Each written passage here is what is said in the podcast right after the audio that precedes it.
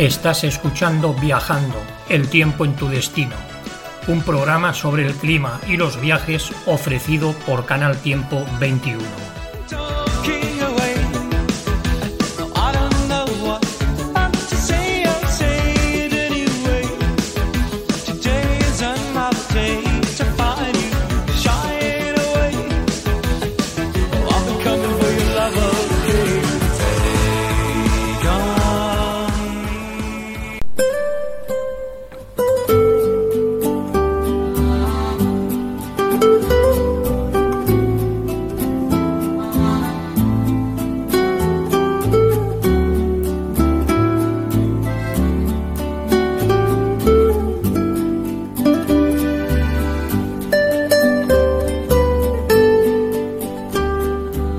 Hemos visitado hasta ahora muchas ciudades y países y seguimos viajando.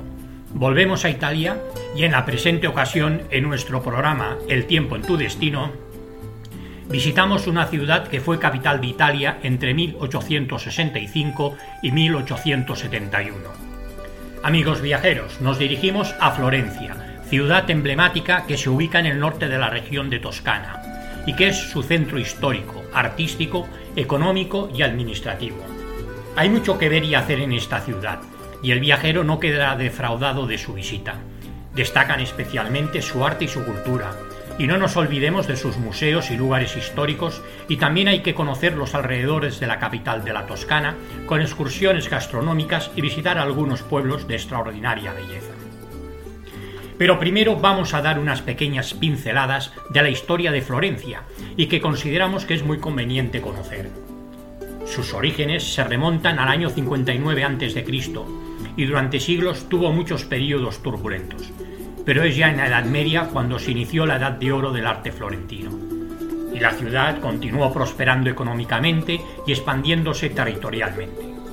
También es la época en la que aparecen ejemplos de arquitectura gótica y su definitiva explosión artística se produce en el Renacimiento.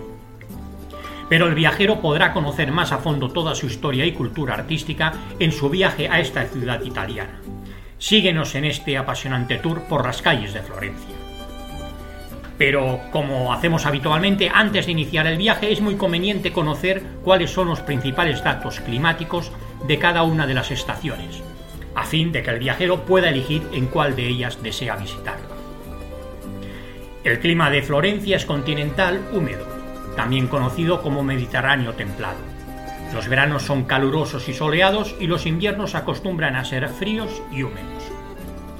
La primavera, de marzo a mayo, es templada y gradualmente más soleada, pero también hay días más frescos y lluviosos. La temperatura media máxima pasa de los 15 grados del mes de marzo a casi 28 en julio mientras que la temperatura media mínima es de 5 grados en marzo, 8 en abril, 11 grados en mayo y 15 grados en junio. Y las precipitaciones mensuales suelen superar los 70 milímetros, a excepción del mes de junio que no llegan a alcanzar los 60 milímetros. Y llega el ansiado para muchos turistas verano, época del año en que las temperaturas son muy elevadas y el calor llega a ser en ocasiones sofocante. La temperatura media máxima alcanza en los meses de julio y agosto los 32 a 35 grados centígrados, siendo el récord 42,5 grados registrados en julio de 1983. Y la temperatura media mínima está en el entorno de los 14 a 17 grados. Las precipitaciones no son muy elevadas, a excepción del mes de septiembre, que pueden superar los 80 milímetros. Es buena época el otoño para visitar la ciudad.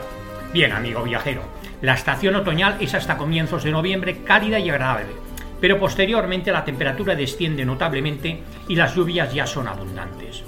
La temperatura media máxima baja de los 27 grados del mes de septiembre a sol 11 al finalizar la estación, ya en el mes de diciembre. Y la temperatura media mínima es de 14 grados en septiembre, 10 en octubre, 6 grados en noviembre y 2 grados en diciembre. El invierno no es excesivamente frío, aunque hay días lluviosos y noches en que la temperatura mínima es de 0 grados. En pocas ocasiones baja de los 0 grados y la precipitación en forma de nieve es ocasional. La temperatura media máxima se sitúa en el entorno de los 10 grados, aunque en marzo ya sube a 15 grados centígrados.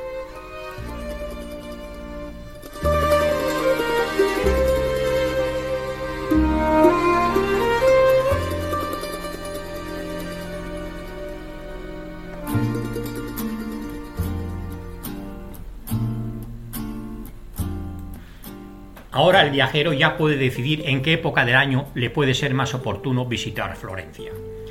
Pero comencemos ya nuestra ruta turística por esta bellísima ciudad. Múltiples atractivos esperan al turista.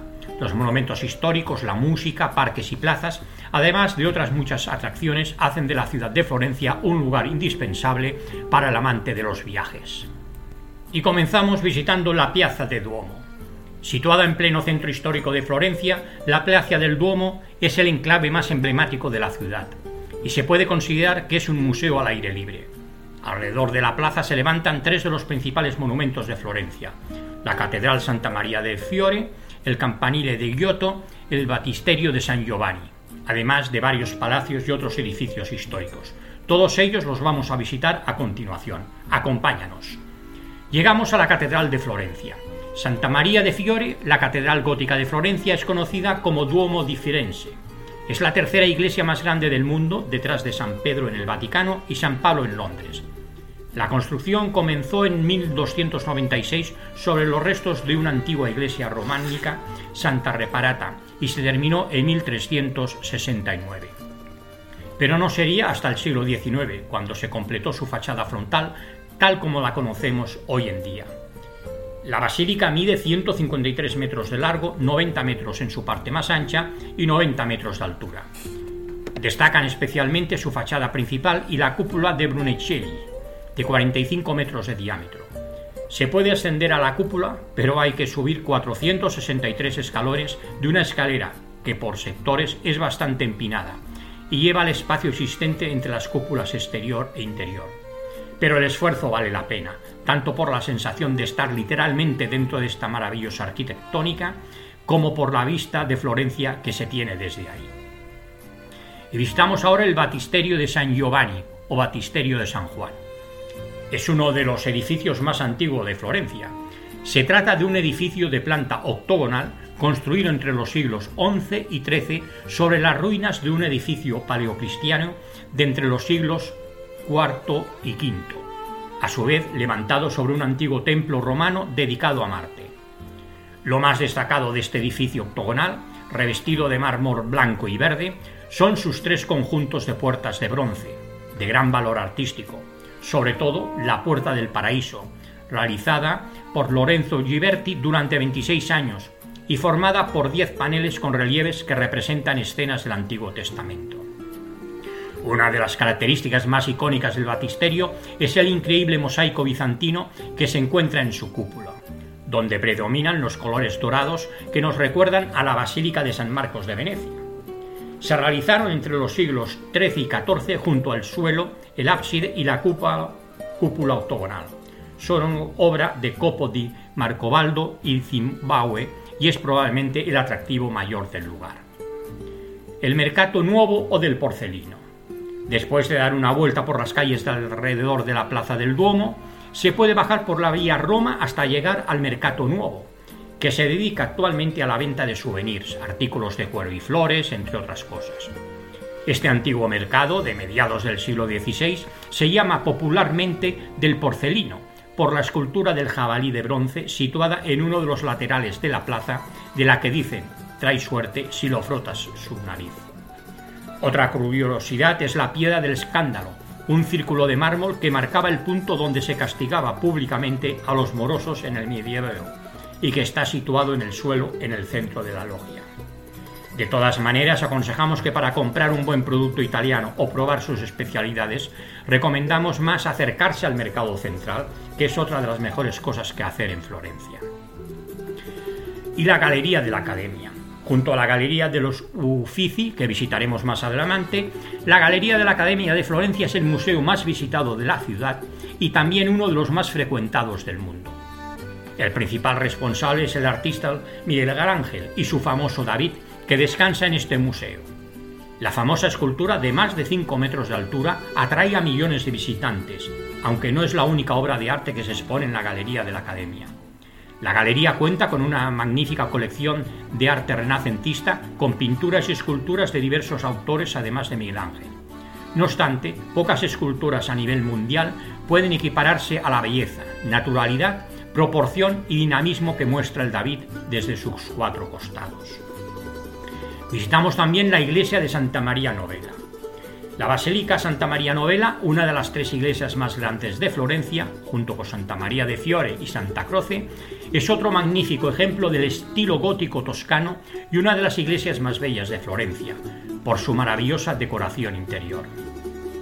Este templo, sede de los dominicanos de la ciudad, impresiona a primera vista por su preciosa fachada de mármol blanco y verde mientras que su interior, en forma de cruz latina, tiene grandes obras de arte como el fresco de la Trinidad, el crucifijo de Brunicelli en la capilla Yondi y la Natividad de María en los frescos de la capilla Tornabuni.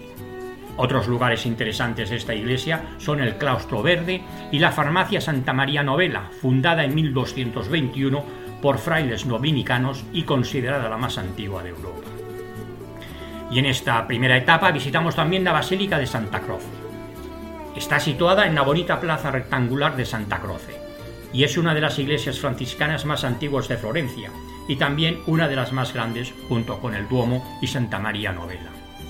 Junto a la iglesia de estilo gótico toscano se levanta el complejo del convento, dentro del cual están la capilla Pazzi y el Museo de Santa Croce.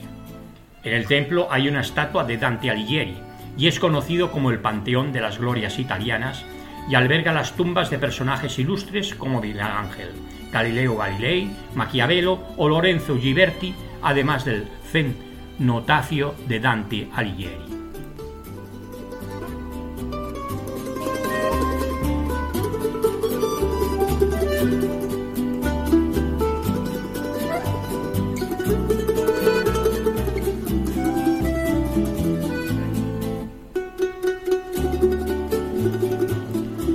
Tercer día en Florencia. Continuamos visitando la ciudad y hoy nos vamos a sumergir de lleno en el renacimiento italiano. La fuente de Porcelino. En el Mercado Nuevo, ya visitado al día anterior y cerca del puente Vecchio, se encuentra la fuente de porcelino o del jabalí, ya que es el animal de cobre que decora la fuente. La tradición dicta que si colocas una moneda en la boca del animal de bronce y esta cae dentro de las rejillas por las que cae el agua, tendrás suerte y podrás volver a Florencia algo que sin duda el viajero deseará tras conocer la ciudad. El Ponte Vecchio es uno de los puentes medievales más bonitos del mundo y el puente más antiguo de Florencia. Construido en piedra, enamora a primera vista por sus casas colgantes de colores ocres en ambos laterales, sus cuidadas tiendas de joyas y por las vistas al río desde su parte central. El puente original era de la época romana, probablemente del siglo I a.C., y estaba construido en piedra y madera en el mismo lugar donde hoy se levanta el actual. Hasta el año 1218 era el único puente que cruzaba el río Amo. Fue destruido por una inundación en 1117 y reconstruido en 1170 en, en piedra con cinco arcadas. No obstante, también este puente fue destruido por una inundación en 1333 pero el puente volvió a levantarse y se terminó de construir en 1345 con un diseño muy innovador para la época, que se cree perteneció a Tadeo Gaddi. El diseño era de tres arcadas, sobre las cuales se levantaban dos pórticos y dos hileras de tiendas. Además de tiendas y casas, el puente acoge parte del corriodio basariano, que viene a ser una especie de corredor cubierto que era en su época para uso privado de la familia Medici. Este corredor les permitía ir de sus aposentos en el Palacio Pitti a sus oficinas en el Palacio Vesio. Y visitamos, como no, el Palacio Vesio. Es uno de los edificios más emblemáticos de la ciudad y fue la residencia de la poderosa familia Medici, hasta que se trasladó al Palacio Pitti en el año 1565. Del exterior destaca su robustez y su torre de 94 metros de altura, que le dan un aspecto de castillo aunque su verdadero interés se encuentra en su interior, en la espectacular sala de Cinquecento, repleta de preciosos frescos de Giorgio Vasari que decoran paredes y techos, además de albergar la escultura Genio de la Victoria de Miguel Ángel. Y visitamos la ya mencionada anteriormente Galería Uffizi. Alberga una de las colecciones de arte más completas e interesantes del mundo entero. El edificio fue construido como un palacio para los Medici, con la intención de sustituir al Palacio Beige como residencia. En 1581 acabaron las obras y el edificio empezó a reunir muchas obras que eran propiedad de la familia. Algunas de las obras más importantes que se pueden contemplar son El nacimiento de Venus de Botticelli, La Anunciación de Leonardo da Vinci, El Tondo Doni de Miguel Ángel, La Venus de Urbino de Tiziano y La Virgen del Jilguero de Rafael, entre otras muchas. Y nos adentramos ahora en la Piazzale Michelangelo, situada en la colina que queda al sur del centro histórico de Florencia. Desde esta hermosa plaza se tienen las mejores vistas de Florencia y de la catedral, con su imponente cúpula alzándose con majestuosidad por encima de la ciudad. Al atardecer, la puesta de sol es espectacular e inigualable. La plaza se construyó en homenaje al gran artista Miguel Ángel, y en el centro hay copias del David y de las cuatro estatuas de Miguel Ángel que se encuentran en la capilla de los Médicis. Además, ahí está la abadía de San Miniato. El nombre de esta iglesia se debe al primer santo y mártir de Florencia, San Miniato, quien según la leyenda, tras ser decapitado, se alzó cogiendo su cabeza y regresando a la cueva donde vivió como ermitaño. En este mismo lugar se edificó, esta iglesia de estilo románico con el sello y personalidad de la Toscana. Y visitamos ahora finalmente el Palacio Pitti y los jardines Bovary. Al complejo del Palacio Pitti se llega cruzando el Ponte Vecchio y siguiendo por la vía de Giugilli. Este palacio perteneció a un banquero llamado Luca Pitti, quien vendió el edificio a los Medici. Su interior hace de museo con una amplia colección de arte que se puede disfrutar mientras se recorren las estancias del palacio. Pero lo más destacado del palacio son los jardines Bovary, este gran espacio verde de estilo renacentista fue reconocido como Patrimonio de la Humanidad por la UNESCO gracias a sus espectaculares fuentes y su cuidada vegetación. Son tantas esculturas y fuentes de gran valor artísticos que resulta difícil enumerarlas. Como extra, desde los jardines también hay una buena panorámica de la ciudad.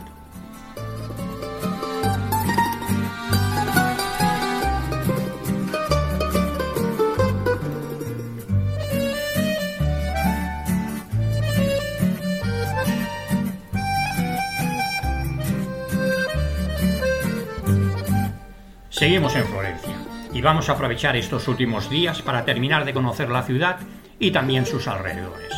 El Campanile di Giotto. Al lado de la catedral se encuentra el esbelto Campanile di Giotto, que con sus más de 84 metros de altura y su base cuadrada es un claro representante de la arquitectura gótica florentina y uno de los más bellos edificios monumentales de Italia construido entre 1334 y 1359 por Giotto y después de su muerte en 1337 por Talenti, esta torre destaca por un exterior de estilo gótico revestido de mármoles en verde, blanco y rosa, además de unos fantásticos bajorrelieves en la parte inferior y varias hornacinas que albergan ciudades, cuidadas estatuas. Merece también la pena subir sus 414 escalones para obtener una fantástica panorámica del casco histórico con la cúpula de Brunicelli en primer plano. Y la capilla de los Medici. Las capillas de los Médicis constituyen un vasto complejo de ambientes de gran interés histórico y arquitectónico.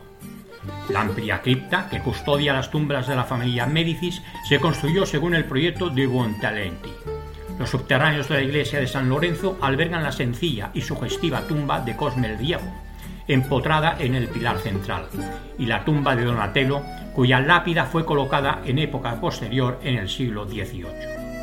Una escalera conduce a la capilla de los príncipes, el suntuoso mausoleo de los grandes duques de la familia Médicis, iniciada por Matteo Niglietti en 1604, según un diseño de don Gioviani de Médicis, hijo natural de Cosme I. Se trata de una amplia sala octogonal de 28 metros de diámetro, equidistante revestida con mármol oscuro y piedras semipreciosas que provocó estupor y admiración ya desde la época de su construcción.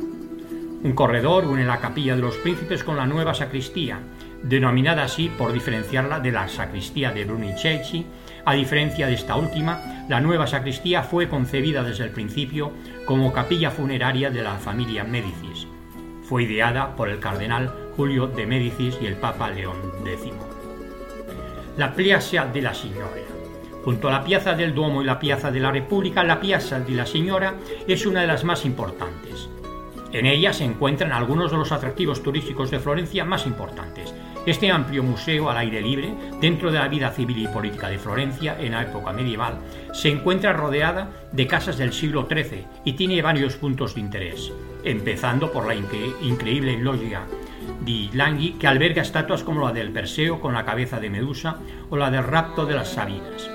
Al lado de la logia y enfrente del importante Palazzo Vecchio se encuentra la monumental Fuente de Neptuno, la estatua de Hércules y Cacus y la de David de Miguel Ángel, aunque el original se encuentra en la galería de la Academia. El barrio de Oltarra. Al cruzar el Vecchio sobre el río Amo, nos encontraremos en el, barco, en el barrio de Oltarramo, que se caracteriza por sus casas de poca altura, sus estrechas calles y sus imponentes palacios del siglo XVI, situados muchos en la calle Mayo, como el Palacio de Bianca Capello. Entre nuestros lugares favoritos del barrio, además del Palacio Pitti y los jardines del Boboli, ya visitados anteriormente, se encuentra el antiguo cenáculo del convento, la Basílica de Santa María del Santo Espíritu, considerada la última obra maestra de Brunicelli, y sobre todo la Capilla Brancasi, conocida como la Capilla Sistina del primer Renacimiento por la calidad de sus frescos, y otra de las mejores cosas que hacer en Florencia y en este barrio es cruzar el puente de Santa Trinita para tener una de las mejores vistas del ponte Bescio y el río Arno. Santa Croce. Las iglesias son uno de los grandes atractivos turísticos de Florencia. Además de la espléndida Catedral de Florencia y la Basílica de Lorenzo, otro de los templos imprescindibles es la Basílica de Santa Croce construida en una época similar a del Duomo, presenta una fachada frontal con una decoración que recuerda a la catedral, con paneles policromos de mármol rosa, verde y rojo que contrastan con la piedra blanca pulida. En su interior, además de grandes obras de arte del Renacimiento, se encuentran las tumbas de algunos de los artistas más importantes como Galileo, Ghiberti, Milangel o Maquiavelo.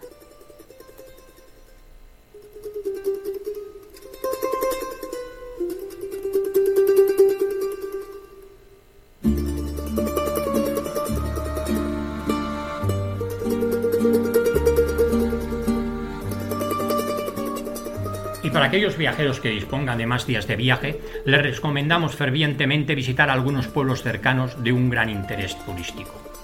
Por ejemplo, San Gimignano. Situado a menos de 60 kilómetros de Florencia, este pueblo es conocido como la ciudad de las mil torres, por sus numerosos campanarios y torres concentrados en una pequeña localidad. Fue declarado Patrimonio de la Humanidad por la UNESCO gracias a su encanto y arquitectura, lo que le convierte en una de las excursiones más recomendadas desde Florencia. El pueblo es muy agradable de ver y se puede recorrer cómodamente en un par de horas. Y ahora citaremos algunos de los lugares interesantes que se deberían visitar. El Duomo, llamada también la Colegiata de Santa María Asunta, está situada en la magnífica Piazza del Duomo. Destacaremos los frescos del siglo XIV que cubren totalmente las paredes, como el martirio de San Sebastián de Bernozzo Gozzoli, el juicio final de Tadeo de Ibertolo y todas las escenas del Antiguo y Nuevo Testamento el Palazzo Comunal. En la primera planta de este antiguo ayuntamiento de finales del siglo XIII se encuentra la llamada Sala Dante, como recuerdo de la visita que hizo este famoso poeta en San Gimignano en 1299 y que cuenta con frescos que representan torneos de caballeros y escenas de caza. En el segundo piso está la Cámara de Podestá, completamente pintada al fresco con escenas de la vida diaria de la misma máxima autoridad del pueblo. Además, la pinacoteca que contiene varios frescos de los siglos XIII y XV y la subida a la Torre Grosa 54 metros con unas fantásticas vistas del casco antiguo y del entorno. También podemos citar la Plaza de la Cisterna. Debe su nombre al pozo octogonal situado en el centro y es la más bonita que ver en esta población. La iglesia de San Agustín data del siglo XIII y está situada en la plaza del mismo nombre, a cinco minutos del centro. A pesar de su sobrio exterior, merece la pena entrar para ver el ciclo de frescos de 17 paneles de la vida de San Agustín, pintados por Benozzo Gozzoli y situados alrededor del altar mayor. Y finalmente, no nos podemos perder ir hasta el mirador de San Gimignano. Desde ahí hay una espectacular vista panorámica de toda la población. Visitamos también Montirgioni, a menos media hora, en coche de San Gimnano, se encuentra otro pueblo con el encanto único de la Toscana. Nos referimos al pequeño municipio de Monterigioni, famoso por su peculiar castillo. En lo alto de una colina, rodeado por los cuatro costados por, videño, viñedos y tras sus murallas, el pequeño pueblo de Montiglioni lo forman unas pocas casas medievales de mucho encanto y personalidad. Todo el pueblo está vinculado con la labor vinícola como se puede comprobar por los miles de metros de viñedos que rocean a este encantador pueblo y convierten a Monteriglioni en un destino perfecto para combinar historia y gastronomía. Es por ello que es considerado como uno de los mejores destinos que visitar de la Toscana. El Valle de Chianti, y es una de las comarcas más famosas por la belleza de sus paisajes y por ser el escenario por excelencia que define la imagen clásica de la campiña toscana. Además, es la mejor región para disfrutar del buen vino y la gastronomía local. El Valle de Chianti es ante todo un compendio de todo lo que el viajero quiere ver y espera de un escenario como la Toscana. Valles ondulados que se dirigen al infinito, campos de cultivo y colinas que a veces aparecen pobladas de bosques y otras de viñedos. Lo interesante es apreciar las diferentes tonalidades del verde a lo largo de las diferentes zonas horarias. Por la mañana los colores tienen un tono intenso y durante el atardecer enmudecen y se tiñen por la misma esfera que le otorga los últimos rayos de sol. Visitamos, como no, Siena. La denominada Ciudad Roja es uno de los lugares que más atraen a los viajeros por su impresionante centro histórico, declarado Patrimonio de la Humanidad por la UNESCO. Se trata del lugar donde desde el siglo XV se realizan los eventos del Palio de Siena, una carrera de caballos en el corazón de la ciudad. No te puedes perder su Duomo ni la Fonte Gaya. El viajero no puede perderse la visita a la Plaza del Campo, el Palacio Público, la Torre de Mangia y la Capela de la Piazza. Y finalmente visitamos Pisa. Situado a poco más de 100 kilómetros de Florencia, tiene mucho más que ver con la famosa torre inclinada. Presenta innumerables ejemplos de un estilo arquitectónico particular, el románico pisano, caracterizado por el uso del mármol blanco. ¿Y qué podemos ver en Pisa en un día? Pues por ejemplo, la Catedral de Santa María Asunta, fundada en el año 1064, el año de la victoria contra los sarracenos. Parte del botín conseguido en esta guerra fue invertido en la construcción de esta iglesia. El arquitecto Buchetto quiso representar en su exterior a todos los grupos que formaban la comunidad civil y religiosa de la ciudad y recordar sus orígenes. La piazza de Cavalieri está en la parte medieval de la ciudad. Ahí se levanta la estatua de Cosme I de Medici. Sobre la plaza está el Palazzo de Cavalieri, con su fachada decorada con bustos de integrantes de la familia Medici y el Palacio del Reloj construido por Vasari en 1607 sobre un edificio medieval del cual se conservan dos torres. Y como no, nos podemos olvidar de la famosa Torre de Pisa. Situada en la Plaza del Duomo, es uno de los iconos más significativos de toda Italia. No vamos a reseñar nada de ella, es el viajero que deberá descubrir toda su belleza e historia. Ha finalizado ya nuestro viaje por Florencia y la Toscana. Amigos viajeros, os recomendamos fervientemente este viaje, no os lo podéis perder y pronto estaremos de nuevo con todos vosotros con nuevos viajes y podcasts. Y si estás interesado en visitar una ciudad o país en concreto, nos escribes a info canaltiempo21.com, nos lo comentas y allí nos iremos. Además, si quieres colaborar con nosotros y publicar en nuestra web o editar un podcast, también nos lo dices y lo comentamos. Un cordial saludo desde canaltiempo21.com a todos nuestros seguidores.